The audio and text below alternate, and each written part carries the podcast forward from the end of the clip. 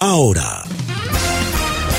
Hablemos de farándula. Hola, ¿qué tal? Bienvenidos a la información del entretenimiento con Alejandra Legarda. La edición de los Oscar que se celebrará el próximo 10 de marzo del 2024 será en el Teatro Dolby de Los Ángeles, en California, Estados Unidos. Así lo anunció la Academia de Hollywood en un comunicado. El espectáculo será emitido en directo por la cadena ABC en más de 200 territorios de todo el mundo, informó la entidad organizadora de estos premios de cine, los más prestigiosos de la industria a nivel mundial.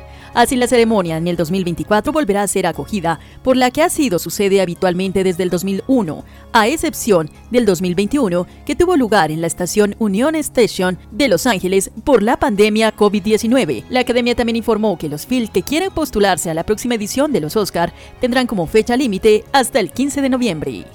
Entre las noticias del cine les contamos que ya son tres fines de semana de los que la cinta de Super Mario Bros. Movie se ubica en la cima de ingresos de taquilla en las salas de Estados Unidos y Canadá, sumando casi mil millones de dólares en 18 días. Esta cinta de guion limitado, poca calidad, pero bastante popular, va a superar en estos días los mil millones de ingresos y se convertirá en la cuarta película desde la aparición de la pandemia de coronavirus que llega a esa cifra, después de lo que consiguiera Spider-Man, Maverick y Avatar. Mientras tanto, la película de terror Evil recaudó en su presentación 23,5 millones de dólares, cifra muy por debajo de los 58,2 millones que levantó The Super Mario Bros. Movie en su tercer fin de semana. Entre otras noticias, les contamos que Guardianes de la Galaxia Volumen 3 es una de las películas más esperadas en el 2023 por los fanáticos de las cintas del universo cinematográfico de Marvel, ya que este largometraje significa el adiós de Guardianes, Star Wars, Rocket, Groot, Drax, Mantis